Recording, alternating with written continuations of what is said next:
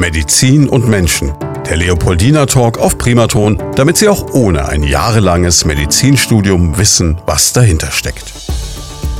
Medizin und Menschen, unser Podcast zusammen mit dem Leopoldiner Krankenhaus. Und heute haben wir einen Wiederholungstäter hier, kann man sagen, nämlich Professor Dr. Metauke Rensing, den Chefarzt für Anästhesie und Intensivmedizin. Und wir sprechen heute über die fünf Säulen der Anästhesie am Leopoldiner Krankenhaus. Aber zunächst noch mal für die Hörer, die geschwänzt haben beim letzten Podcast, den Sie übrigens nachhören können auf den Seiten des Leopoldiner Krankenhauses und auf radioprimaton.de selbstverständlich.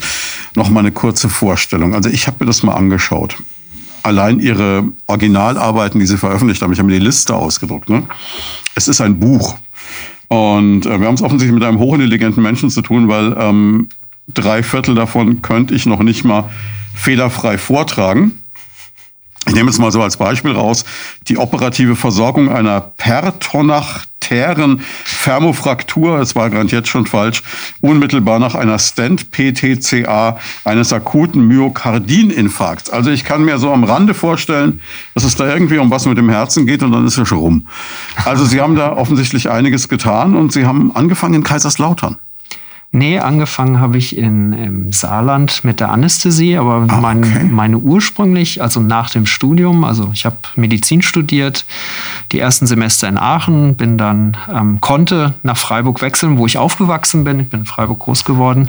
Da hatten wir uns das letzte Mal schon drüber unterhalten. Ja, Eine und, traumhaft schöne Stadt. Ja, wunderschön, genau. Und ähm, hatte dann die Möglichkeit zum Studium nach einem Jahr zurückzuwechseln nach Freiburg und dort dann das Studium weiter fortzusetzen, habe dann wesentliche Teile in Freiburg studiert, habe ein Jahr in Innsbruck zugebracht im Studium und habe dann tatsächlich in der Neurochirurgie angefangen zu arbeiten damals. Ähm, habe dann dort drei Jahre als Assistenzarzt und damals gab es ja auch noch Arzt im Praktikum. Das habe ich dort in der stereotaktischen Neurochirurgie gemacht und ähm, hatte aber schon während des Studiums und auch schon vor dem Studium viel Interesse an der Notfallmedizin mhm. gehabt. Ich hatte einen Freund, der war bei den Jungmaltesern aktiv, der hat mich da mitgenommen, hat mich da motiviert, da mitzumachen und hatte dann auch schon im Studium, zu Beginn des Studiums, eine Ausbildung zum Rettungssanitäter gemacht und ja, war dann dort auch ehrenamtlich über Jahre tätig und hatte da eine hohe Affinität dann auch zur Notfallmedizin entwickelt, die damals ja auch schon sich entwickelt hat. Das ist ja schon wirklich richtig lange her. Das war Mitte der 80er Jahre. Und hatte schon im Studium auch zwei so Hauptthemen, die mich sehr interessiert haben. Das eine war im Prinzip Bereich Neurologie, Neurochirurgie. Und ähm, der andere Bereich war die Intensivmedizin und Notfallmedizin. Und da gehört jetzt im deutschsprachigen Raum klassischerweise auch die Anästhesie dazu, die letztlich durch die Tätigkeiten, die man in der Anästhesie hauptsächlich macht, die manuellen Tätigkeiten, also die Atemwegssicherung, Versorgung des Patienten mit intravenösen Zugängen, das sind so Dinge, die gehören ganz essentiell zur Notfallmedizin und auch zur Intensivmedizin mit dazu. Und das war so dann auch der Auslöser, auch dann noch private Gründe, dass ich dann im Saarland begonnen habe, an der Universität des Saarlandes dann mit der Anästhesie. Also da hatte ich drei Jahre Weiterbildung im Bereich der Neurochirurgie gemacht und bin dann gewechselt in die Anästhesie ähm, an die Universitätsklinik dort und habe dann dort meine Facharztausbildung gemacht, bin dann dort irgendwann Oberarzt geworden und war dort ja, über 15 Jahre tätig als Anästhesist, als Intensivmediziner und auch als Notfallmediziner. Das waren so ja, der Kurzzusammenfassung meiner medizinischen Ausbildung. Und ich hatte dann 2010, ähm, 2009 war die Ausschreibung der Stelle, die ich jetzt noch weiterhin innehabe, ähm, dass ich ähm, hier die Chance in, im Leopoldiner bekommen habe, dort Chef zu werden. Und die, die habe ich dann natürlich wahrgenommen und habe ich auch nicht bereut, bis heute nicht. Nun, nachdem Sie jetzt ja über zehn Jahre da sind, scheint es Ihnen zu gefallen. Ja, tut es weiterhin natürlich. Es ist eine anspruchsvolle Tätigkeit. Und wie wir ja gerade auch schon angesprochen haben, die Anästhesie ist ein sehr vielfältiges Fach und das mhm. ist auch das, was viele der jüngeren Kollegen auch schätzen oder auch was sie zu uns bringt und äh, was wir auch natürlich ähm, ihnen auch aufzeigen, ist, dass sich ja mehrere Säulen, wichtige Säulen haben. Das ist in den letzten Jahren sogar auch ein bisschen mehr noch geworden. Also die Akutschmerztherapie hat eigentlich immer auch schon zum Fach Anästhesie gehört, also die Versorgung der Schmerzen nach der Operation oder auch schon während der mhm. Operation, mhm. dass ich dort die Schmerzen der Patienten behandle und natürlich auch dann ähm, auch auf der Intensivstation inzwischen palliative Ansätze der Therapie. Ähm, wann ist es noch sinnvoll, maximale Therapie zu machen? Auch Bereiche der Palliativmedizin. Da ist es immer von Vorteil, wenn man eine anästhesiologische Ausbildung hat, weil man dann den Umgang mit Schmerzmedikamenten, den Umgang mit Schmerzen an sich ähm, und die Konzepte, wie ich ähm, Schmerz behandeln muss und soll, ähm, dort auch zu therapieren. Also auch das ist ein Bereich, den wir immer mehr abdecken und der zu unserem Berufsbild inzwischen auch dazugehört. Ja, Sie haben ja auch am Anfang gesagt, dass so diese ganze Notarzttätigkeit Sie ein bisschen auch in diese Richtung gebracht hat. Und ich habe jetzt gerade überlegt, ich kenne privat, ich glaube allein drei Leute, die Anästhesistin oder Anästhesist sind und nebenbei dann noch Notarzteinsätze fahren. Hm. Das scheint wirklich so verknüpft miteinander zu sein. Also Sie sind da die perfekten Leute dafür offensichtlich. Es ist halt historisch so gewesen, dass diese ähm, arztgebundene Notarzttätigkeit oder das arztgebundene Rettungssystem, muss man mhm. ja richtigerweise sagen, gibt es so in dieser Art ja, äh, im Deutschland ist das groß geworden. Wenn Sie jetzt nach Großbritannien gehen, nach Amerika gehen, da gibt es das Paramedic-System. Das sind keine Ärzte, die dort die Notfälle versorgen.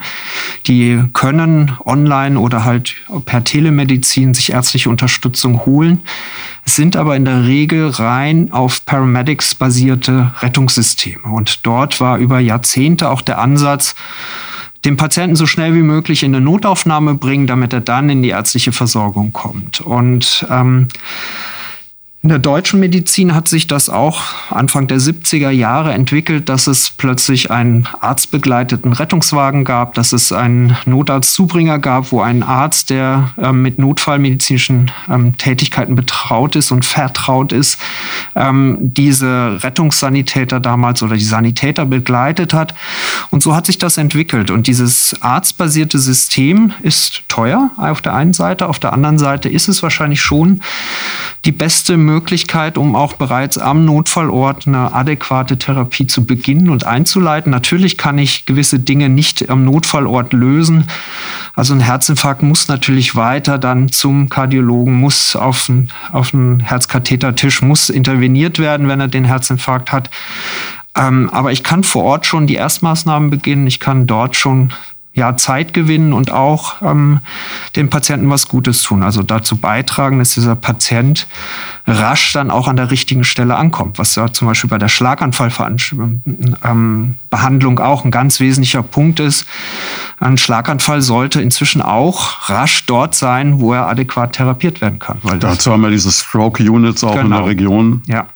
Also und da gehören haben, Sie dazu, da gehört Bad Neustadt dazu. Ja, und, und wir haben was, was wir haben, ist die interventionelle Neuroradiologie. Das heißt, die Möglichkeit, diese Schlaganfälle interventionell zu behandeln. Das macht bei uns der Privatdozent Mohrhardt, der Chefarzt der Radiologie, der in der Lage ist, die Trompen, wenn das größere Trompen sind, mhm. aus dem Gefäßsystem des Gehirns zu entfernen und damit ja, die, die schlimmen Nebenwirkungen eines schweren Schlaganfalls sozusagen zu lindern oder komplett aufzuheben heben. Ja, wenn ja, man in dem richtigen da Zeitfenster ja wirklich ist. Ne? um Minuten beziehungsweise ja. Stunden dann in dem Moment. Ne? Ja, und das sind ähm, die Bereiche der Notfallmedizin, wo man, wenn man geschult ist, diese ja, akuten Störungen der Vitalfunktion zu behandeln, ähm, gut geeignet ist. Und das ist ähm, in Deutschland historisch sind das viele Anästhesisten gewesen, mhm. weil letztlich dort auch die klinikinterne Notfallversorgung häufig in Händen der Anästhesisten ist und war.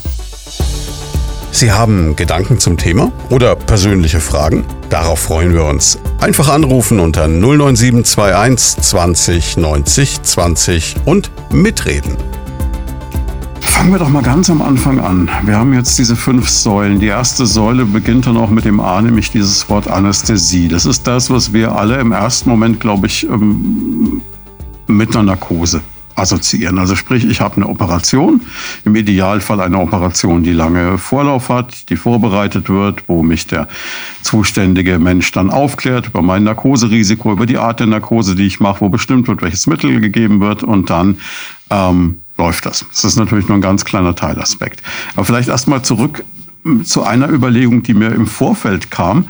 Nämlich, ähm, dass wir gar nicht hoch genug einschätzen können, wie wertvoll es ist, eine Anästhesie zu haben, weil äh, es gibt ja so aus alten Piratenfilmen oder Mittelalterfilmen oder so Western noch so diese Situation, so Bürgerkrieg USA, ne? Beiß mal auf diesen Lederriemen und trink eine Flasche Whisky und dann amputieren wir das Bein. Und es war ja ein Stück weit so, dass ohne Anästhesie man wirklich äh, ja voll dabei war. Ja, also genau das ist der Punkt. Ähm, also wir haben dieses Jahr 175 Jahre Anästhesie. Das ist nicht so lang. Das ist nicht so lang. 1846 hat der Mr. Morton ähm, eine Ether-Tropfnarkose beim Patienten gemacht. Ähm, der Herr Morten war Zahnarzt, der einen Tumor im Mund-Hals-Bereich hatte. Mhm. Früher wäre, also davor war es nicht möglich, diesen Tumor zu operieren, da die Patienten nicht ruhig gehalten haben, mhm. weil die Patienten ähm, so starke Schmerzen hatten bei dem Eingriff, dass, dass da eine ja, vorsichtige Entfernung dieses Tumors völlig unmöglich war. Und das war schon ein großer Durchbruch, dass ähm, gezeigt wurde, wenn ich den Patienten in einen Zustand versetze, wo er diesen Schmerz und nicht wahrnimmt und das Bewusstsein runterreguliert ist, dass ich dann ähm, diesen Tumor entfernen kann, ohne dass es dabei zu ja, schweren Komplikationen kommt. Dadurch, dass der Patient sich bewegt hat, dass ich dann Gewebe verletze, was ich nicht verletzen wollte als Chirurg.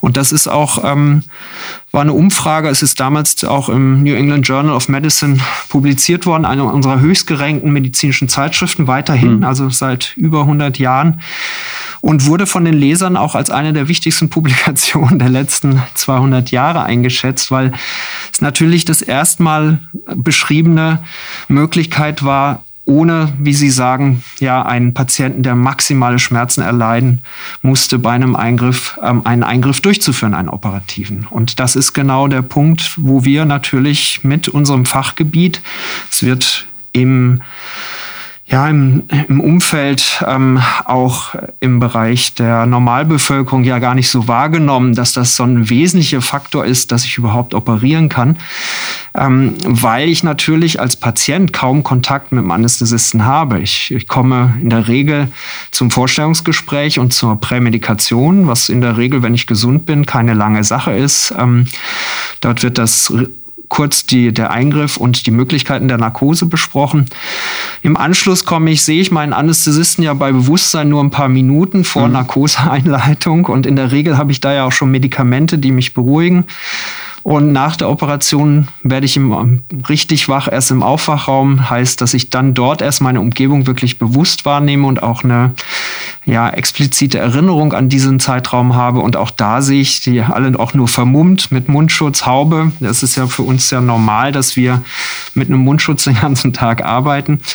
Und äh, deswegen ist die Wahrnehmung gar nicht so da. Und natürlich ist auch im Vordergrund stehend der Eingriff und der operative Eingriff, der natürlich das Wesentliche darstellt. Aber ein ganz wesentlicher Punkt, dass das überhaupt möglich ist, ist, ist die Anästhesie. Und die Anästhesie ist zwar einerseits ein junges Fach, ähm, wir haben eine Fachgesellschaft seit 1953. Ähm, ein Facharzt auch erst kurze Jahre später, dass der überhaupt definiert wurde.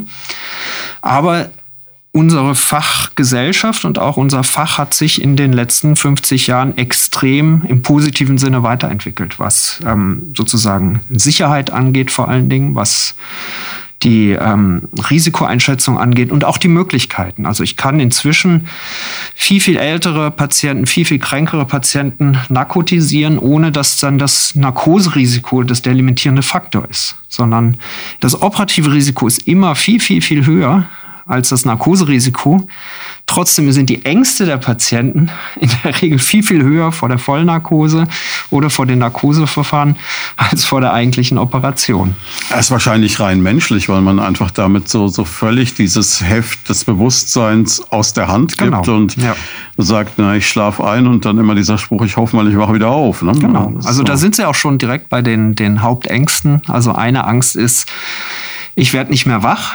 Und Wobei das ja eigentlich, eine, also das ist ja, es gibt ja diesen schönen Spruch, mein Tod geht mich nichts an, weil ich damit nichts zu tun habe. Also insofern, das wäre jetzt nicht so, also ja, aber die Angst so ist schlimm. da. Die Angst ist da und das ist auch, wie Sie sagen, diese, dieser Kontrollverlust ist für viele Menschen extrem unangenehm mhm.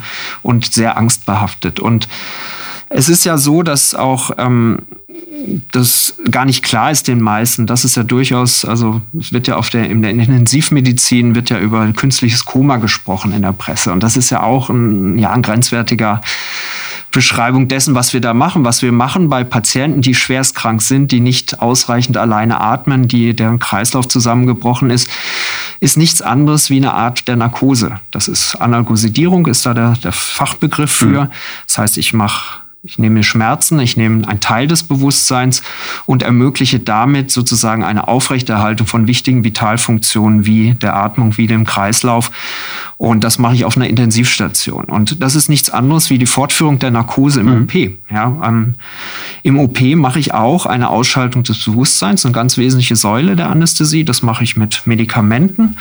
Kann ich das Bewusstsein gezielt ausschalten? Wenn ich diese Medikamente, die Zufuhr dieser Medikamente beende, kann ich inzwischen sehr, sehr schnell innerhalb von Minuten das Bewusstsein wieder herstellen des Patienten.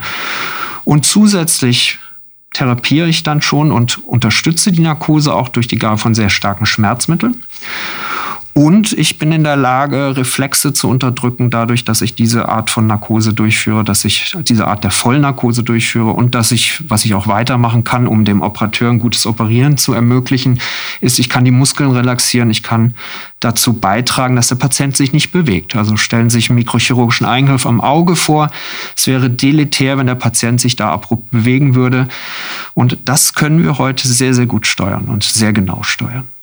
Ja, sie haben eigentlich nichts weniger gemacht, als auch die Chirurgie zu revolutionieren, weil früher waren ja, glaube ich, die besten Operateure die, die die schnellsten waren. Mhm. Das ist heute vielleicht nicht mehr unbedingt das Kriterium. Nein. Gleichzeitig ist es natürlich so, es gibt jetzt äh, mit diesem ganzen Bereich Anästhesie, wir können gleich noch drüber reden, was es für eine Evolution ist, die Sie schon angesprochen haben, von der äh, Narkose mit äh, Äther, die ich noch aus den Erzählungen meiner Mutter aus ihrer Jugend kenne, wo noch getropft wurde und sie mhm. musste mitzählen und dann irgendwann war sie weg. Und heute ähm, gibt es einen Schmerzkatheter, der konkret direkt in eine Wunde an einen einzelnen Nerv geht. Das ist ja eine unglaubliche Evolution. Gleichzeitig diese ganzen Ängste, wir haben schon gesagt, diese Angst, ähm, vielleicht nicht wieder aufzuwachen, gleichzeitig aber auch diese Angst wach zu werden. Und da gibt es einen sehr beeindruckenden ähm, Hollywood-Film, der heißt sogar Awake. Ich weiß nicht, ob Sie den zufällig Nein, kennen. Den kenn ich Nein, sollten Sie unbedingt mal angucken. das geht eben von dieser Theorie aus, da wacht jemand während einer Operation auf und kriegt alles mit, äh, kann mhm. sich aber nicht mitteilen. Das ist ja auch so eine Angst. Gibt sowas? Awareness nennt sich das im amerikanischen okay. Englischen. Ähm, ist auch eine der Hauptängste, das ist genau richtig. Also die, die, fehlen tut noch die Angst vor unkontrollierten starken Schmerzen oder vor Schmerzen, die mhm. ähm, sozusagen nicht äh, therapierbar werden. Das sind so die drei Hauptängste. Mhm. Ne? Also nicht mehr aufwachen, während der Narkose aufwachen, alles mitbekommen, sich nicht wehren können, sich nicht mitteilen können. Mhm. Und die, die Schmerzen, die ähm, möglicherweise dann über lange Zeit einen begleiten. Alle diese Dinge können vorkommen. Also es gibt durchaus Risikopatienten, die eine sogenannte Awareness, also ein Wachwerden während der Narkose oder während der Operation bei, bei entsprechenden starken Manipulationen durch einen Operateur, das kann auftreten. Dass das zu expliziten Erinnerungen führt, ist extrem selten. Mhm. Also man geht von aus, dass man so Awareness hat, ein auf tausend Narkosen. Aber viele mhm. dieser Erinnerungen, die man dann dort hat, sind extrem schwach oder auch äh, kaum zuordnenbar. Es ist ja genauso, wenn ich Sie jetzt fragen würde, was haben Sie vorgestern Morgen um 10 Uhr äh, gemacht? Ja, dann werden Sie das, ja, können Sie es unscharf eingrenzen, aber Sie können nicht genau sagen, ja, ich habe da genau das und das gemacht, ja. Und diese expliziten Erinnerungen, das ist wirklich ganz extrem selten geworden. Mhm. Wir sind in der Lage, inzwischen auch die Narkosetiefe zu messen. Und wir sind in der Lage, mit den heutigen Medikamenten sehr genau auch auf die Situation während der Operation einzugehen. Weil Sie mhm. müssen sich vorstellen, es gibt in der Operation dann durchaus ähm, Zeitpunkte, wo ich einen sehr starken Schmerzreiz ähm, durch mhm. die Narkose abfangen muss und dann wieder Zeiträume und Zeitpunkte, wo der Patient eine deutlich flachere Narkose braucht, damit ich keine Nebenwirkungen habe, um sozusagen adäquat an die Situation mich anzupassen. Und da ist es durchaus möglich, dass bei Patienten, die zum Beispiel schon Schmerzmittel in ihrer Vorgeschichte nehmen, sehr, sehr viel Schmerzmittel nehmen oder mhm. Patienten, die einen Drogenkonsum haben, die eine Gewöhnung haben an gewisse ähm, ja, Opioide, die wir auch für die äh, Narkose brauchen, dass es bei diesen Patienten häufiger auch mal zu einer Awareness-Situation kommt. Ist aber, wie gesagt, inzwischen durch die heutigen Möglichkeiten, auch der Möglichkeiten der narkosetiefe Messung, extrem selten geworden. Ja. Und Sie werden es in der Regel im Vorfeld wissen, es sei denn, es wäre jetzt jemand wirklich stark drogenabhängig und könnte das vor Ihnen verschleiern. Ja, genau. Also wir, wir wissen auch die, die Risikobereiche, ähm, wo wir bei den Vollnarkosen höheres Risiko haben. Also mhm. eine Vollnarkose bei bei der Sektio, bei der ähm, sozusagen dem Kaiserschnitt, mhm. ähm, ist auch etwas, wo wir sehr niedrig die Narkosemittel dosieren, weil wenn wir da eine Vollnarkose machen, wir machen da fast keine Vollnarkosen mehr, weil das das Beste ist, also in, das in Regionalanästhesie, in Spinalanästhesie zu machen. Das ist das Beste für die Mutter und das Beste auch fürs Kind. Falls wir dennoch mal aufgrund dem Kind geht es nicht gut im Uterus, es muss rasch geholt werden, eine Vollnarkose machen, sind das durchaus auch Patienten, die ein hohes Risiko für Awareness haben, weil mhm. wir hm. da natürlich A, nicht so stark dosieren können, weil das Kind dann auch stark beeinträchtigt wäre und das in der Regel auch eine Notfallsituation ist, wo mhm. sozusagen auch sehr rasch handeln müssen und wir da nicht viel Zeit haben, um sozusagen unsere Narkosetiefe anzupassen. Und da ist es, ähm, wie gesagt, so, dass bei diesen Patienten auch die Wahrscheinlichkeit höher ist. Ja. Oder schwer herzkranke Patienten. Also Wim Tölke war ja ein ganz berühmter Patient, der Awareness hatte, der auch darüber berichtet hat. Der hatte wirklich auch eine explizite Erinnerung. Kennen den unsere Hörer noch der große Nein, Preis? Wum und Wendelin, ne? ja, Wum und Wendelin kennen vielleicht noch einige, aber ähm, es ist tatsächlich so, die meisten werden ihn nicht mehr kennen, aber der hat bei seiner Herz-OP, wo äh, ihm, glaube ich, Bypässe ähm, operiert wurden, hat er eine, eine Awareness-Phase ähm, gehabt. Hat auch jemand da Tölke laut gerufen? Nein, das war doch immer so der Schreibung.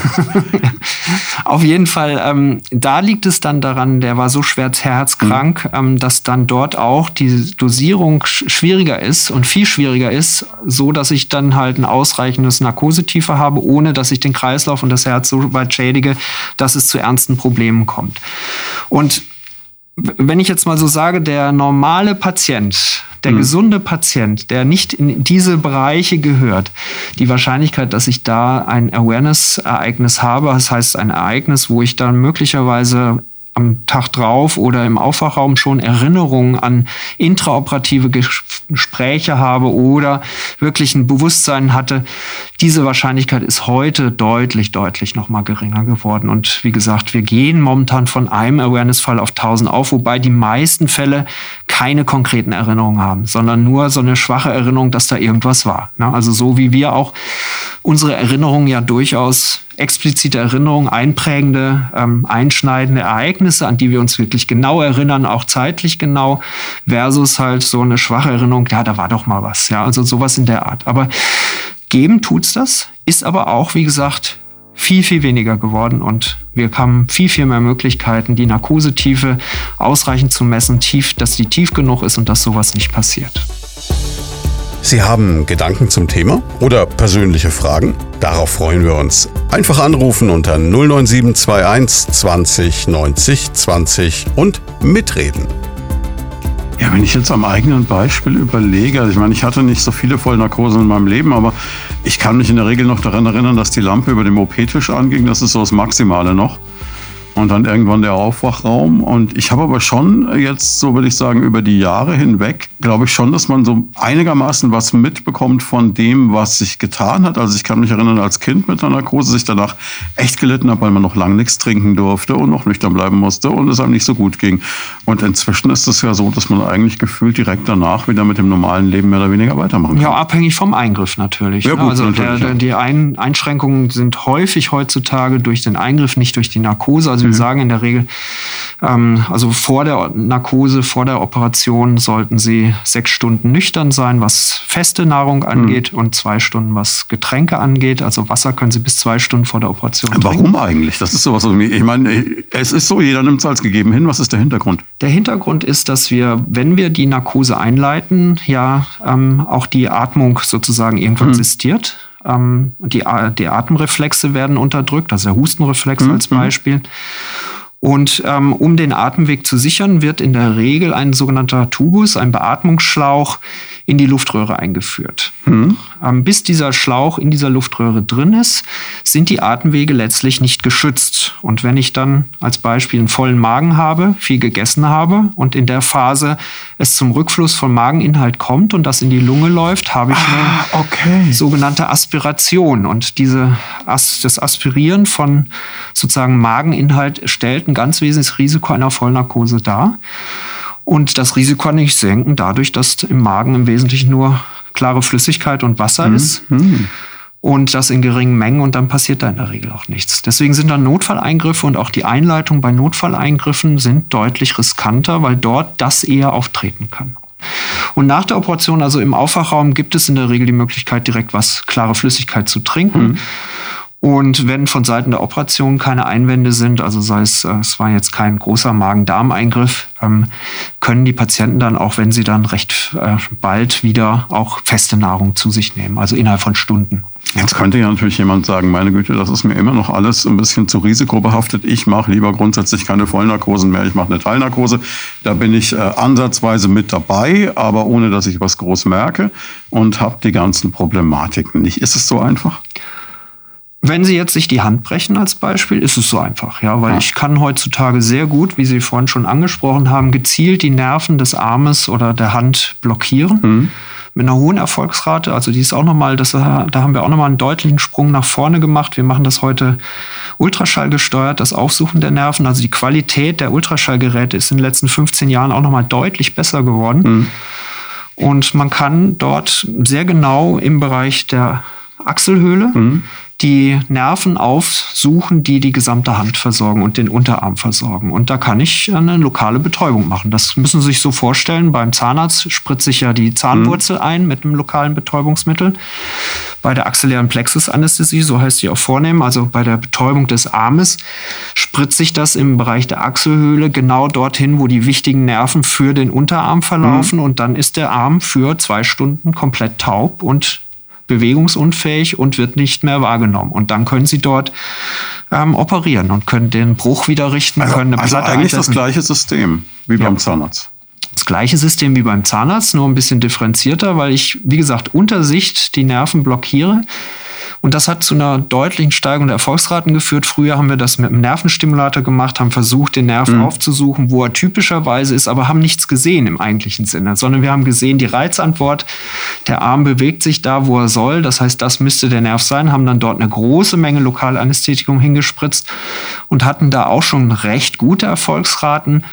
Aber das ist nochmal deutlich besser geworden. Jetzt gerade das Beispiel der axillären Plexusanästhesie ist da so ein schönes Beispiel, wo ich wirklich in den letzten 15 Jahren deutlich Schritt nach vorne gemacht habe für den Patientenkomfort, für die Sicherheit. Und ähm, wie gesagt, wenn von Seiten des Patienten da keine Einwände sind, ist das eine feine Sache. Klar ist aber auch, es gibt Eingriffe, wo ich nicht nur in Lokalanästhesie operieren kann. Ja, so klassisch wäre jetzt eine Operation am Herzen, mhm. wo das extrem schwierig wäre oder nicht möglich ist, ein Lokalanästhesieverfahren durchzuführen. Oder Beispiele im Oberbauch, an der Lunge. Das sind so Sachen, ähm, wo sie letztlich eine Vollnarkose brauchen. Es ist grundsätzlich so, dass man sagen kann, dass es auch Patienten gibt, die eigentlich nur für das eine oder für das andere in Frage kommen?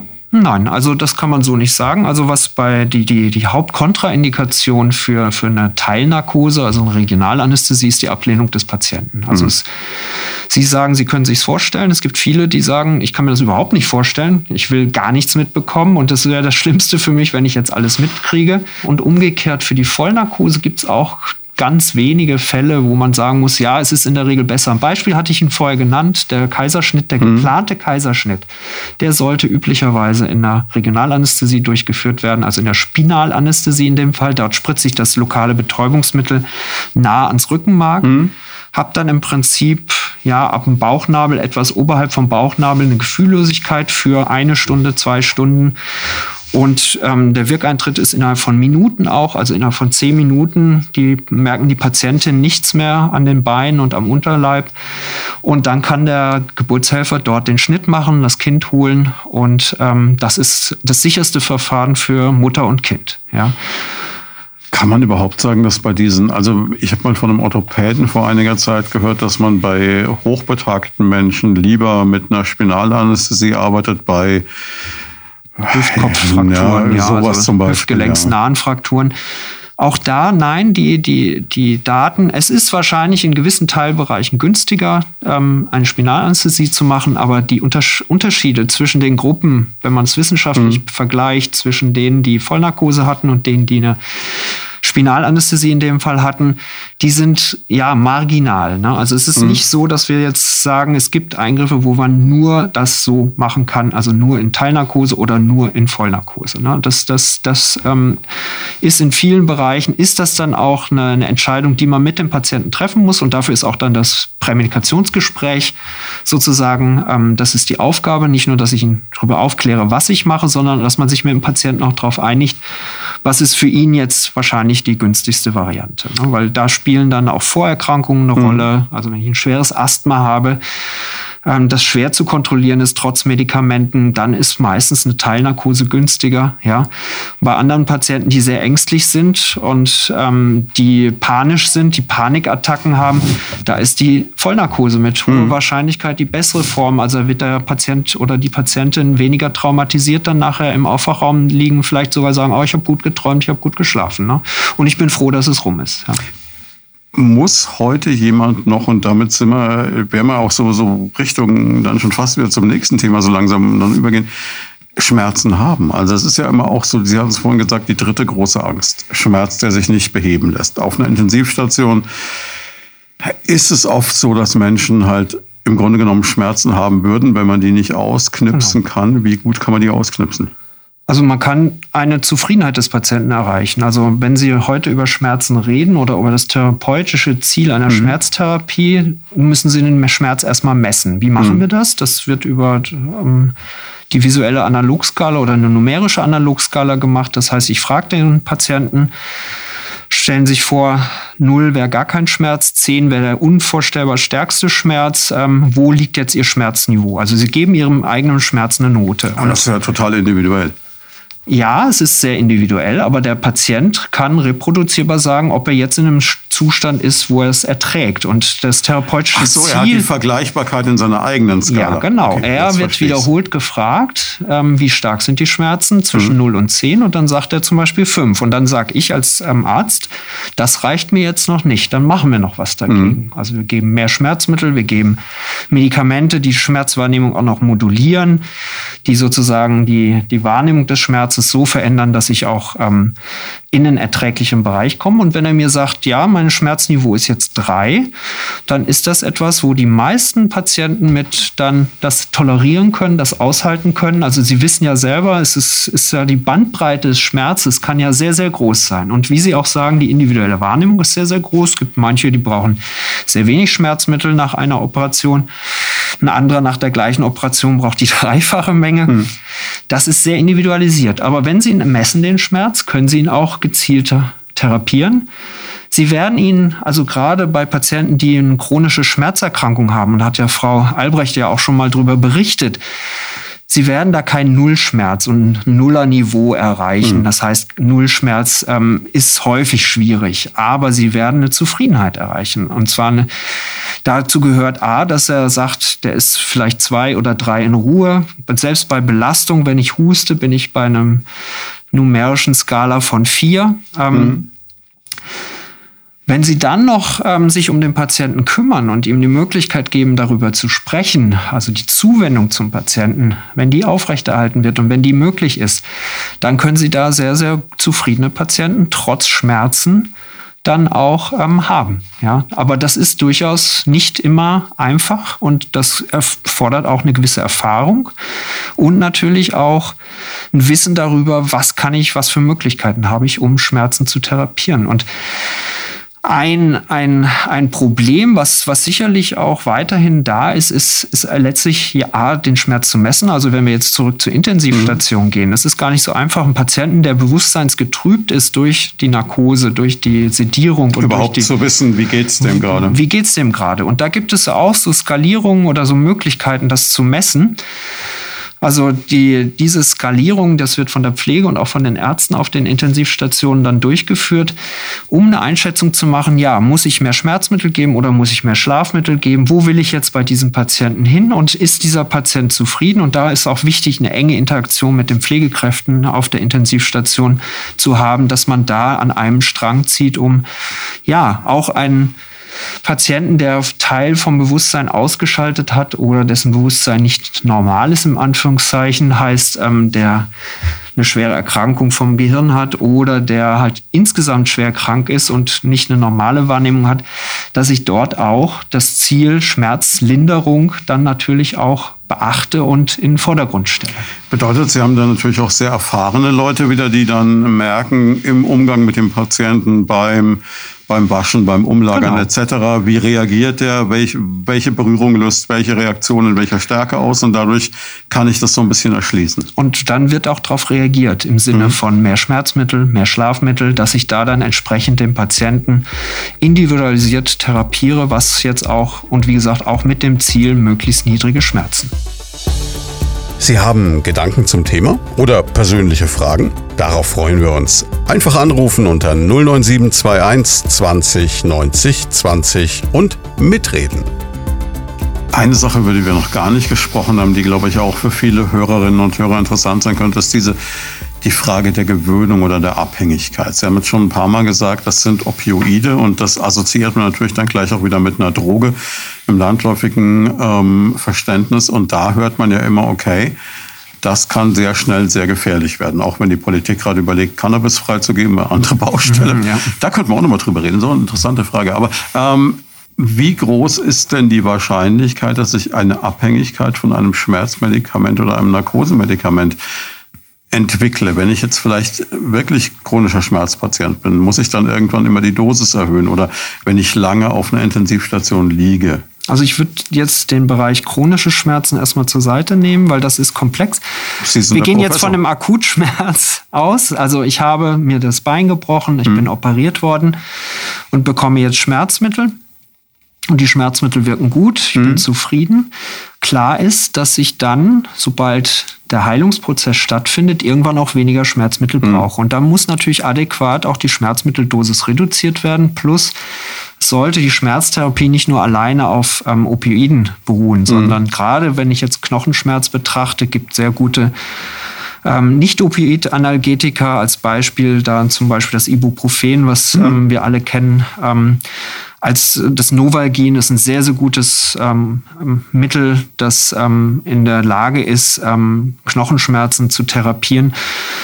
Und da, auch da sollte schon eine, eine Schmerztherapie erfolgen, die sozusagen alle Bereiche der Schmerztherapie abdeckt, um ähm, den Patienten zufriedenzustellen. Und klar ist auch, dass ich nach einem gewissen Zeitpunkt die Schmerzmitteldosis reduzieren sollte und gerade die Opioiddosis ähm, auch dann rausnehmen mhm. sollte. Ne? In Amerika ist das so ein bisschen schief gelaufen. Die haben aktuell wirklich ein großes Problem mit dem Oxycodon. Das ist im Rahmen von zum Beispiel kleineren Eingriffen langfristig dann weiter verschrieben worden und hat ganz wesentlich zur Abhängigkeitsproblematik in Amerika beigetragen. Die haben das sind böse gesagt ganze Landstriche. Abhängig. Ja, die sind abhängig und die sind letztlich ähm, ist da genau dieser Übergang zum ambulanten Therapie weiter und zur Reduktion, die ist nicht erfolgt. Das, ähm, bei uns gibt es ja eine Bundesopiumstelle, die heißt tatsächlich so, die natürlich die Abgabe von medizinischen Opioiden genau regelt. Und das ist sehr streng geregelt. Und ich muss das ähm, genau dokumentieren, sehr genau dokumentieren, patientenbezogen dokumentieren. Das war in Amerika nicht der Fall. Und Konnte man böse gesagt im Walmart sich alles holen, was man brauchte? Ja, oder der, man brauchte letztlich nur seinen Hausarzt anrufen und er hat dann das Rezept und die Tabletten geschickt, die sehr stark waren und die dann genommen wurden, obwohl eigentlich keine wesentlichen Schmerzen mehr vorlagen im mhm. weiteren Verlauf. Und dann hat der Arzt irgendwann spitz gekriegt, ja, der konsumiert eigentlich nur noch und dann war der Weg schnell in die Illegalität zu nicht legalen Opioiden war dann relativ geebnet und die Amerikaner haben wirklich ein Problem aktuell. Die haben die höchste Zahl der Drogentoten in den letzten 30 Jahren und das also es wird als das Oxycodon-Problem bezeichnet. Das sind nicht die Leute, die sich mit der Spritze im Bahnhofsviertel hinlegen, angefangen sondern, haben, sondern die haben tatsächlich möglicherweise mit einem kleinen Eingriff, mit einer entsprechenden Schmerztherapie, haben die darüber einen Einstieg bekommen. Ja, also, also natürlich von, von der Knie-OP in die, in die Abhängigkeit. So ungefähr. Aber das ähm, war natürlich, da ist einiges schiefgelaufen auf dem Weg dahin. Also gerade was die Schmerztherapie einerseits angeht, gerade was ähm, auch die freie Verfügbarkeit von stark wirkenden Opioiden angeht. Und eine Schmerztherapie sollte halt nicht alleine nur auf Opioid-basierten ähm, Medikamenten bestehen. Was auch eine Möglichkeit ist, sind Regionalanästhesieverfahren. Also ich hatte ja gerade schon die axilläre Plexusanästhesie mhm. genannt, wo ich letztlich im weiteren Verlauf kaum noch Opioide brauche, weil ich ein langwirkendes Lokalanästhetikum dort habe. Und der stärkste Schmerz ist direkt nach der OP und am ersten Tag nach der OP und nimmt dann in der Regel auch über den Zeitraum hin ab. Wir kommen langsam zum Ende, aber ähm, und das ist jetzt ähm, die Überleitung sollte man es eigentlich gar nicht machen. Damit kommen wir auch zu dem, was vielleicht mit dem Ende des Lebens verknüpft ist, nämlich noch kurz zur Palliativmedizin. Wir haben jetzt schon ganz viele Themenbereiche angesprochen und Sie haben vorhin auch mal gesagt, man muss halt auch immer den Patientenwillen sehen, muss auch abwägen, wie das mit Maßnahmen ist, wie viel man noch tut, welche Operation man noch angeht. Gleichzeitig ist es wahrscheinlich auch bei Ihnen in der Palliativmedizin dann entscheidend, was will der Mensch, um den ich mich kümmere. Ja. Nein, also wir haben ja dadurch, dass wir immer mehr ältere Patienten und auch schwer vorerkrankte Patienten operieren, durchaus die Situation dann nach 10, 20 Tagen nach der Operation, dass dieser Patient ein Problem hat, das wir medizinisch nicht mehr lösen können. Mhm. Aufgrund der Vorerkrankung, aufgrund der Grunderkrankung, also weit fortgeschrittenes Tumorleiden als Beispiel. Und dort ähm, stellt sich dann natürlich immer die Frage, ich habe viele Möglichkeiten im Bereich der Intensivmedizin. Ich kann die Niere ersetzen durch eine Dialyse, ich kann die Lungenfunktion oder die Atmungsfunktion durch eine Langzeitbeatmung, durch eine Trachetomie sozusagen ähm, überbrückend ähm, unterstützen oder auch langfristig unterstützen. Nun stellt sich dann halt in vielen Situationen die Frage, ist das denn wirklich das, was der Patient gewollt hätte? Und der Gesetzgeber hat das in den letzten Jahren nochmal ganz klar nachreguliert. Im Vordergrund steht der vermutete Patientenwille oder der geäußerte Patientenwille. Problem ist, dass wir in unserer Gesellschaft auch ähm, weiterhin uns das ja nicht vorstellen, also können für uns selber. Ne? Also wir ich mache so viele Podcasts und ich äh, kann Ihnen sagen, auch ich habe und Asche über mein Haupt nicht äh, bisher unbedingt darüber so im dezidiert im Detail nachgedacht, obwohl mir das viele Ihrer Kollegen schon gesagt haben, man sollte das tun. Ja. Ja, man sollte sich zumindest eine Vorsorgevollmacht ausstellen lassen, dass ich mein nächster Angehöriger, mein Ehepartner als Beispiel, oder meine Kinder, ja, ähm, Im wenn die erwachsen sind, kümmern, ja. dass die eine Vorsorgevollmacht haben, weil die dann die Ansprechpartner sind für die Therapeuten oder mhm. für die behandelnden Ärzte und für das behandelnde Team. Auch da ist wieder das gesamte Team natürlich auch gefragt, dass ähm, wir eine Aussage kriegen von den Angehörigen, ja, was hatte er denn gewollt? Wie gesagt, viele von uns sprechen da gar nicht drüber, ja, und viele richten auch keine Vorsorgevollmacht ein. Es ist halt so bequem, sowas zu verdrängen. Ne? Natürlich, das ist ja auch verständlich. Es ist ja auch für jeden von uns nur schwer fassbar, dass wir eine begrenzte Lebenszeit haben und dass wir auch akut versterben können. Das ist. Also ich gehe ja persönlich immer noch von Unsterblichkeit ja, aus. Ne? Oder ich hoffe, rechtzeitig einen Vampir ja, zu treffen. Umso jünger man ist, umso eher ist das so. Naja, die Zeiten sind rum, ne? Sie sind innerlich jung geblieben. Nein, das ist ein ganz normaler Mechanismus, dass wir, also macht ja auch keinen Sinn, sich da Gedanken drüber zu machen, oh. weil es ist so so, ja, das ist ein Fakt, ja, dass wir irgendwann versterben und den Zeitpunkt wissen wir in der Regel nicht und aus diesem Grunde will man sich da auch ungern nur mit beschäftigen. Es ist ja auch ähm, per se jetzt nichts, womit man sich gerne beschäftigt, ja. Aber es Andererseits ist schon kann sinnvoll. es jeden Moment eintreten. Genau, und, und unter diesen Aspekten ist es schon sehr, sehr sinnvoll, dass man zumindest einen groben Aussage gemacht hat, beziehungsweise mal gesagt hat, okay, falls mir sowas passiert, dann ist mir wichtig, dass jetzt meine Frau weiß ungefähr, was ich nicht will und was ich will. Mhm.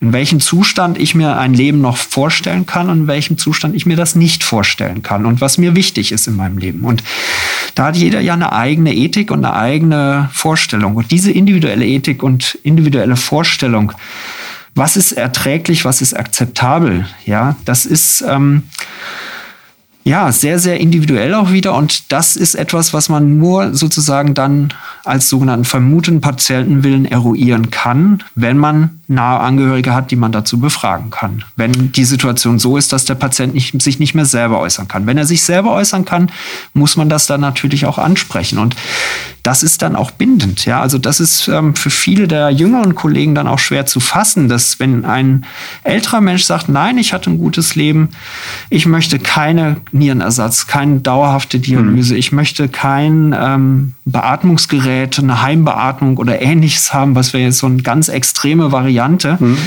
Das will ich nicht. Schaut lieber, dass ich ähm, ein jetzt noch erträgliches Restleben habe oder ein Leben habe, wo ich mit wenig Schmerzen, mit wenig ähm, ja, Stress sozusagen würdevoll sterben kann, dann ist das das, was man dann als Palliativmedizin bezeichnet, beziehungsweise wo man als Palliativmediziner dann auch versucht, den Weg so einfach wie möglich zu machen und so angenehm wie möglich zu machen. Mit Blick auf die Zeit eine abschließende Frage, und das ist, glaube ich, auch eine große Angst, die viele Menschen umtreibt, wenn wir gerade beim Thema Palliativmedizin sind und einen Schmerzfachmann und Anästhesisten da haben, kann man denn Menschen garantieren, dass sie Sie haben gesagt, nicht mit einem Nullschmerz, das wird es nicht geben, aber doch ähm, erträglich.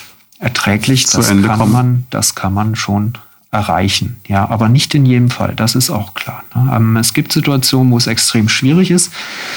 Aber auch da ist es so, äh, Schmerz ist jetzt nichts, was, was, also es ist nicht immer durchgehend zehn. Das mhm. ist, ist es nicht. Aber ähm, sie haben da Schwankungen und wie, wie wie macht der Patient bei der ganzen Sache mit? Ist auch gar nicht so einfach. Also habe ich eine eigene Erfahrung auch in der Familie gehabt, wo die Nebenwirkungen der Schmerzmittel nicht erwünscht waren, dann hat er sie halt weggelassen. Ja, und das führt dann wieder dazu, dass er ähm, stärkste Schmerzen nachts vor allen Dingen hatte. Und das dann einzufangen oder da ähm, sozusagen, ja, ein Optimum zu erreichen, ist nicht einfach. Aber dafür gibt es ja inzwischen die Strukturen der Palliativmedizin, also der ambulanten Palliativmedizin. Dafür gibt es die Strukturen auch der stationären Palliativmedizin. Dafür gibt es Hospize, wo letztlich Ärzte und Pflegekräfte arbeiten, die darauf spezialisiert sind und den Prozess begleiten und auch das ist ja nicht nur der Schmerz, es sind mhm. ja die Ängste, es ist, ähm, es ist die, die Umgebung, die Probleme hat mit der Situation, dass diese alle